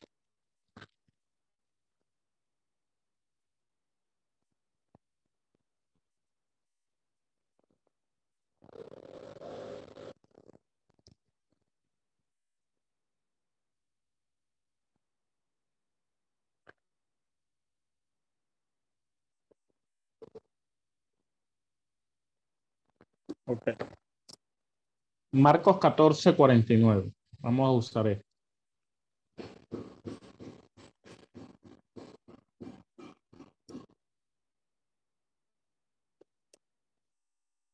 Vamos a buscar el texto.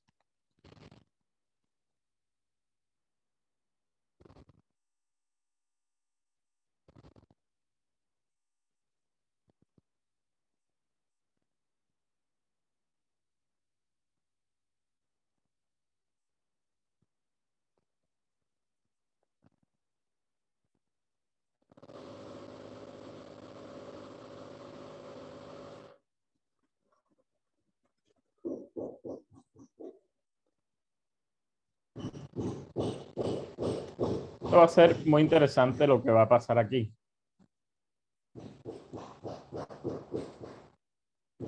Este texto se sobreentiende de una forma bastante clara, bastante sencilla, pero aquí hay una, una omisión.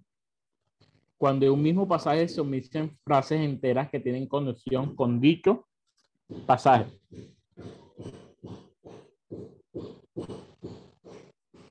Cada día estaba con vosotros enseñando en el templo. Y no me prendisteis. Sí, sí, sí. Parece que borré algo.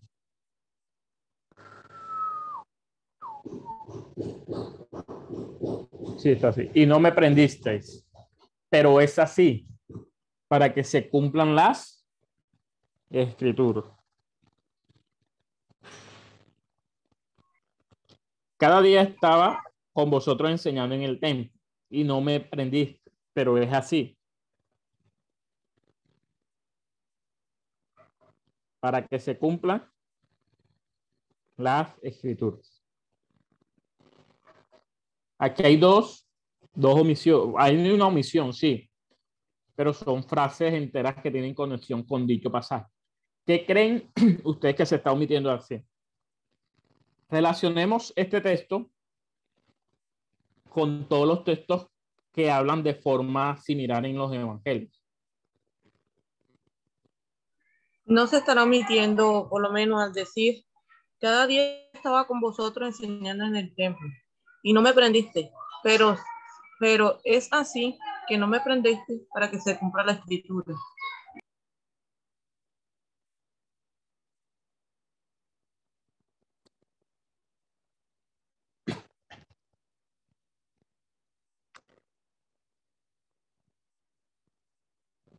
¿Me puedes repetir lo último, hermana? No entendí la última parte.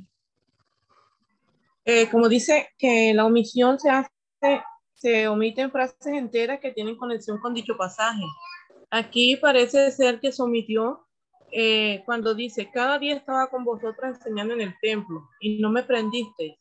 Pero es así, ahí estaría la omisión, porque diría, pero es así que no me prendisteis para que se cumplan las escrituras. Ok.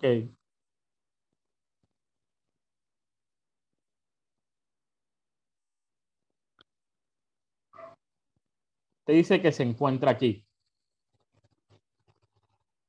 Y, o sea, se está omitiendo otra vez. No me prendiste. Correcto. Y no puede haber también, además de esa, otra omisión.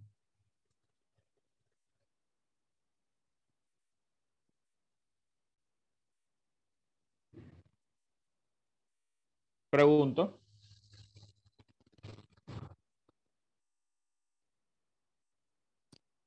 Miren, a, miremos, para que se cumplan las escrituras. En los evangelios, cuando se habla de que para que se cumplan las escrituras, están hablando de la escritura de quiénes? De los, de los profetas. De los profetas. Correcto. En esta parte hay dos omisiones. Es correcto, la hermana identificó dónde se halla la primera. Aquí está suplida o de una forma o sí no, porque se sobreentiende, pero es así. Se sobreentiende que está hablando de lo inmediatamente anterior, correcto. Pero como dice la hermana, para que se supla una mejor forma, debería estar escrito de otra manera. Se puede suplir de dos formas. Pero todo esto ha sucedido.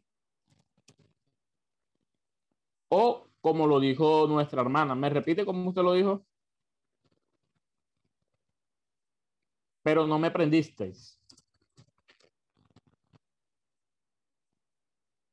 ¿O cómo fue que usted me dijo, mi hermano? ¿Me repite?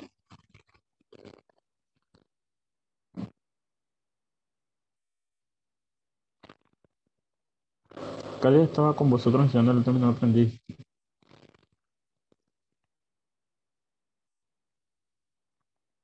Ok, vamos a esperar que la hermana me responda. Pero miren, se sobreentiende en el texto de lo que se está hablando, de que cuando se, el, el escritor está hablando de las escrituras, lógicamente se está refiriendo a las escrituras de los profetas. Hay una omisión. No afecta el sentido, no, no lo afecta porque está explícito de que las escrituras son las escrituras de los profetas. Pero es una palabra conectada, sí es una palabra conectada, porque cada vez que en el Nuevo Testamento y más que todo en los evangelios se va a hablar para que se cumplen, siempre va, se va a usar la frase para que se cumplan lo escrito o lo dicho por los profetas. Entonces, esta es una palabra netamente conectada, aunque no aparezca en el contexto inmediatamente anterior. La, siguiente, la primera omisión, donde aparece pero es así, va a tener conexión directamente con lo anterior. Si dejamos pero es así, se sobreentiende de que está hablando de que no lo prendieron y no me prendiste. Pero también se puede suplir, pero, pero todo esto ha sucedido porque va a tener conexión con lo que continúa inmediatamente. Cada día estaba en con vosotros enseñando el templo y no me prendisteis. Pero todo esto ha sucedido para que se cumplan las escrituras de los profetas. Entonces, cuando mismo pasajes omiten frases enteras que tienen conexión con dicho pasaje.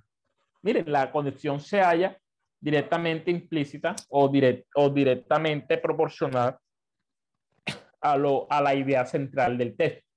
Y la idea central del texto no se ha perdido en la omisión como tal. Porque leemos el texto sin la omisión y nosotros lo entendemos completamente a qué se está refiriendo directamente. Entonces, de esta forma tienen que hacer o tienen que buscar la conexión de, del punto 8 en el parcial que les coloqué, que tienen de ejercicio. ¿Cuál es la intención del texto?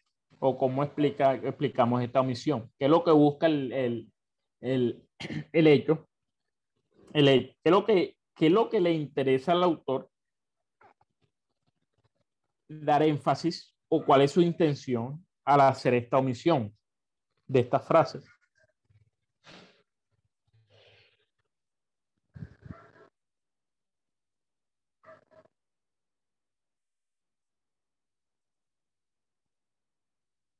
Él quiere darle énfasis a que no lo prendieron en el templo, porque no, no porque no quisieran prenderlo allá, sino porque no podían, porque se tenía que cumplir la escritura.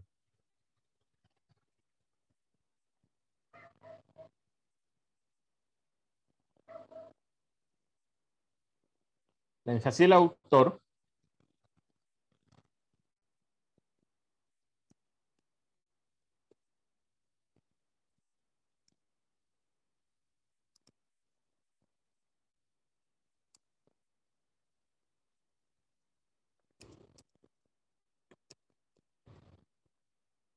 en que se tenía que cumplir la escritura. Y no en el hecho de quién, de quién es esa escritura o la acción de prenderlo como tal.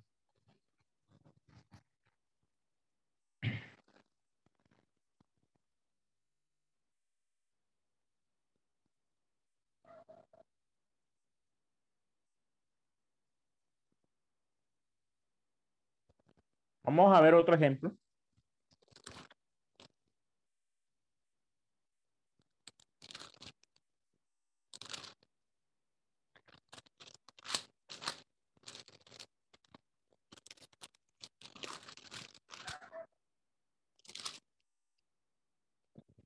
Déjenme lo busco.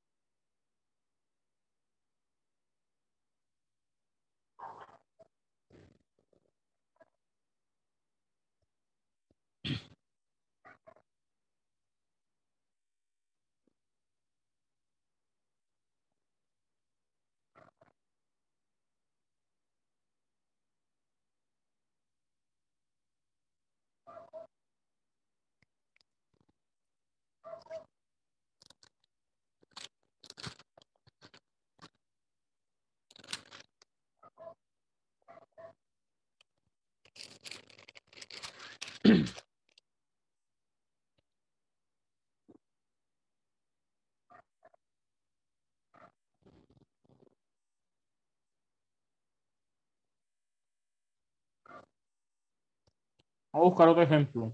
Juan 2.18.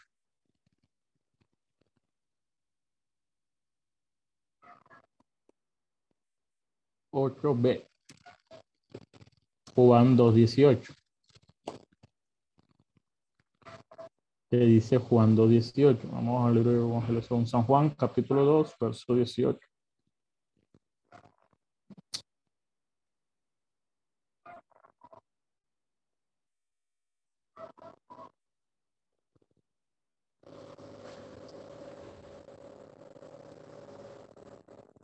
Vamos a hallar la omisión en este texto.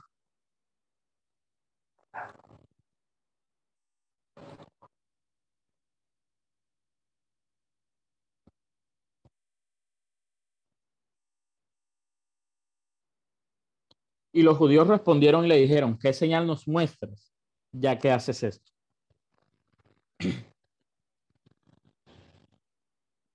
¿Dónde creen ustedes que está la omisión de aquí en el texto? Estamos buscando frases enteras que tienen conexión con dicho pasaje.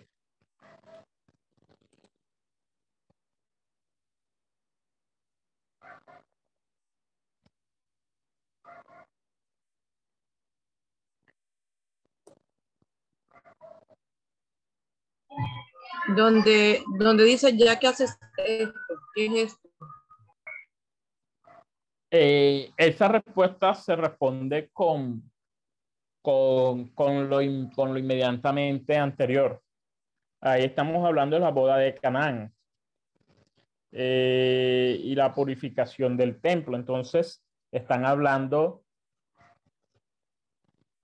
de lo que le está haciendo en la purificación del templo directamente. Lo más directamente inmediato es el hecho de la purificación del templo, donde él voltea y expulsa a los vendedores y quita, y quita todo esto y se molesta y quita todo eso. Entonces le pregunta, "¿A qué- ya que haces esto, se está refiriendo directamente a esa acción previa de Jesucristo.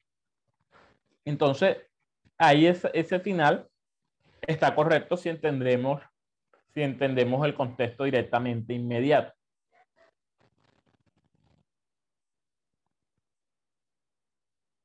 Pero aquí hay una omisión y se encuentra antes de esta palabra. ¿Qué señal nos muestra ya que haces esto? ¿Por qué le piden una señal? ¿Y de qué, y de qué le están pidiendo señal? Porque ellos no creían en él. Correcto, pero no creían en él por qué. O en qué sentido no creían en él.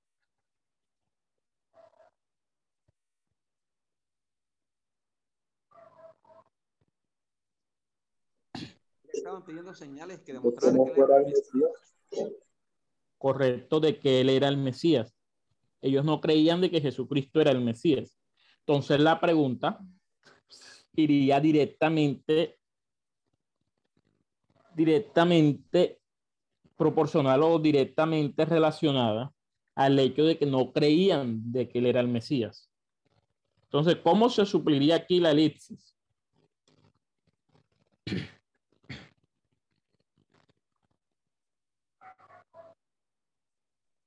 ¿Qué señal nos muestras de que eres el Mesías? No, eres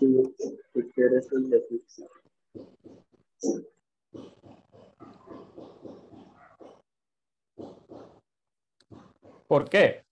Porque el, el único que podía voltear el templo, así como lo volteó Jesucristo, es el Hijo de Dios, es el Mesías. Entonces ya te están diciendo, estás haciendo esto. Entonces muestran una señal de que eres el Mesías. Ya que estás haciendo esto. Ya como lo hiciste ahora, demuéstralo de que eres el Mesías, porque el Mesías es el único que puede hacer esto.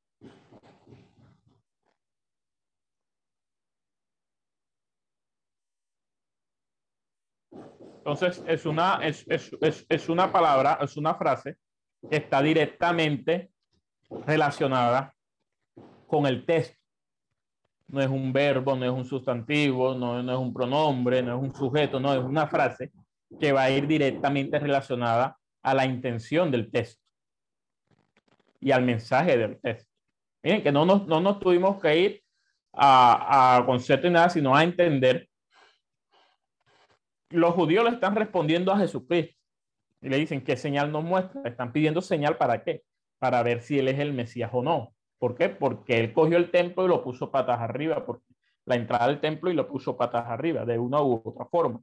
Echó a todo el mundo, tumbó las mesas y tumbó todo. Entonces ellos dicen, si haces esto, muéstranos de que eres el Mesías. Entonces, son frases que están directamente relacionadas o tienen una conexión directa con el texto. Y se omite. Eh, la omisión de estas frases nos coloca en el duda del texto. No, nosotros, por todo el contexto que sabemos de la palabra y de los evangelios, sabemos que el, siempre que el judío le va a pedir señal a Jesucristo, es para que demuestre que Jesucristo es el Hijo de Dios. Por eso Jesucristo en otros textos le va a decir, señal no le será dada, sino la señal del profeta Jonás, hablando de su propia muerte y resurrección.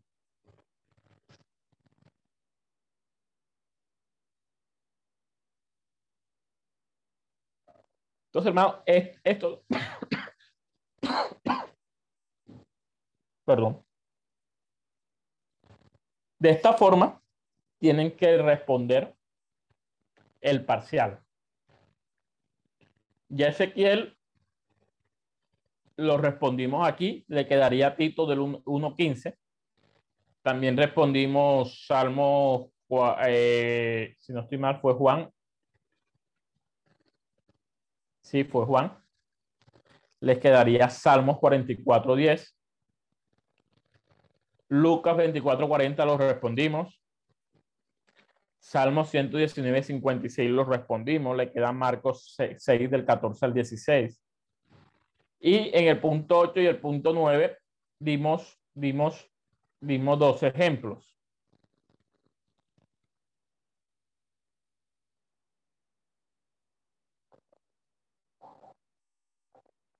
un momento.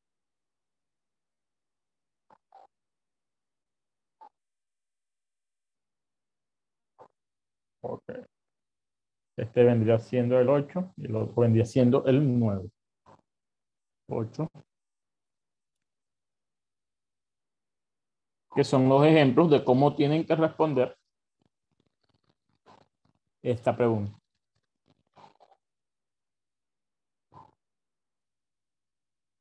¿Hay alguna pregunta acerca de, de la actividad del parcial como tal?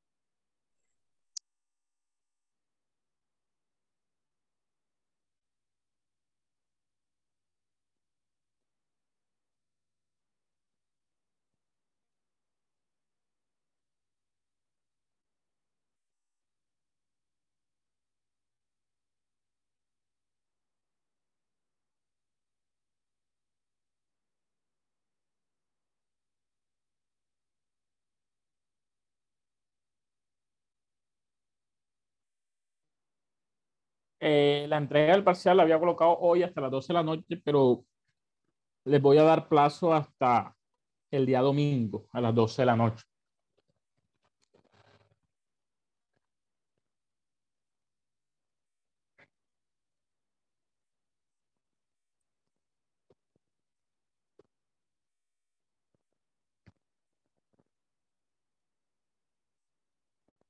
Entonces, van, tienen plazo. Tienen plazo hasta el día domingo. Y cualquier duda, cualquier pregunta, por favor, usen el chat del grupo. Uh, a veces algunos, algunos hermanos no se atreven a preguntar por ahí, y, pero preguntando por ahí, pues nos puede ayudar a que algunos hermanos que no se atrevan a preguntar y tengan la misma duda puedan, puedan, puedan, puedan recibir ayuda con respecto al ejercicio del parcial.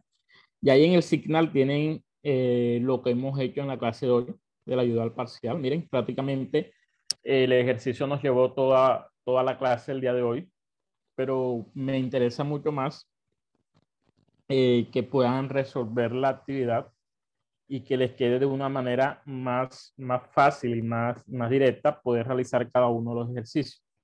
Porque ya vamos a pasar al segundo punto, al segundo tema, en, en, en, en, en hermenéutica 2. Ya desde la de clase iniciaremos ya el segundo tema que corresponde al segundo periodo. Entonces, mis hermanos, vamos a dejar hasta aquí la clase. Son las 9 y 15, vamos a dejarlas hasta aquí. Eh, por favor, eh, revisen la actividad, miren los ejemplos, revisen los, si quieren revisar, escúchense la clase hoy nuevamente. De, y de esta forma, eh, el domingo, espero que todos, sin falta alguna, todos, puedan, puedan entregar el parcial como tal. Ya la nota apreciativa la tienen, eh, le ha ido muy bien a todos, la verdad, he sentido que han participado, que han preguntado y eso me deja completamente tranquilidad en el sentido de que los que están por lo menos aquí en vivo, los que no, sé que están escuchando en audios y, y a veces eh, tienen dudas, usen el chat también, a ellos les hablo, que usen el chat del grupo de Hermenéutica 2 para escribir sus dudas, sus preguntas acerca de cada uno de los temas. Y ahí en el chat también yo apenas pueda responder, les enviaré la respuesta y la ayuda correspondiente a lo que necesiten. Así que aspiro, hermano, a que les den más uso al chat de Hermenéutica 2 en Signa y pregunten sin miedo por ahí, porque sé que a veces están estudiando algo, se presenta una duda que no se les presentó durante la clase. Pero si la dejan escrita ahí en el chat, yo con gusto les responderé en cualquier momento y, y en cualquier, cualquier, desde cualquier lugar para que podamos seguir avanzando.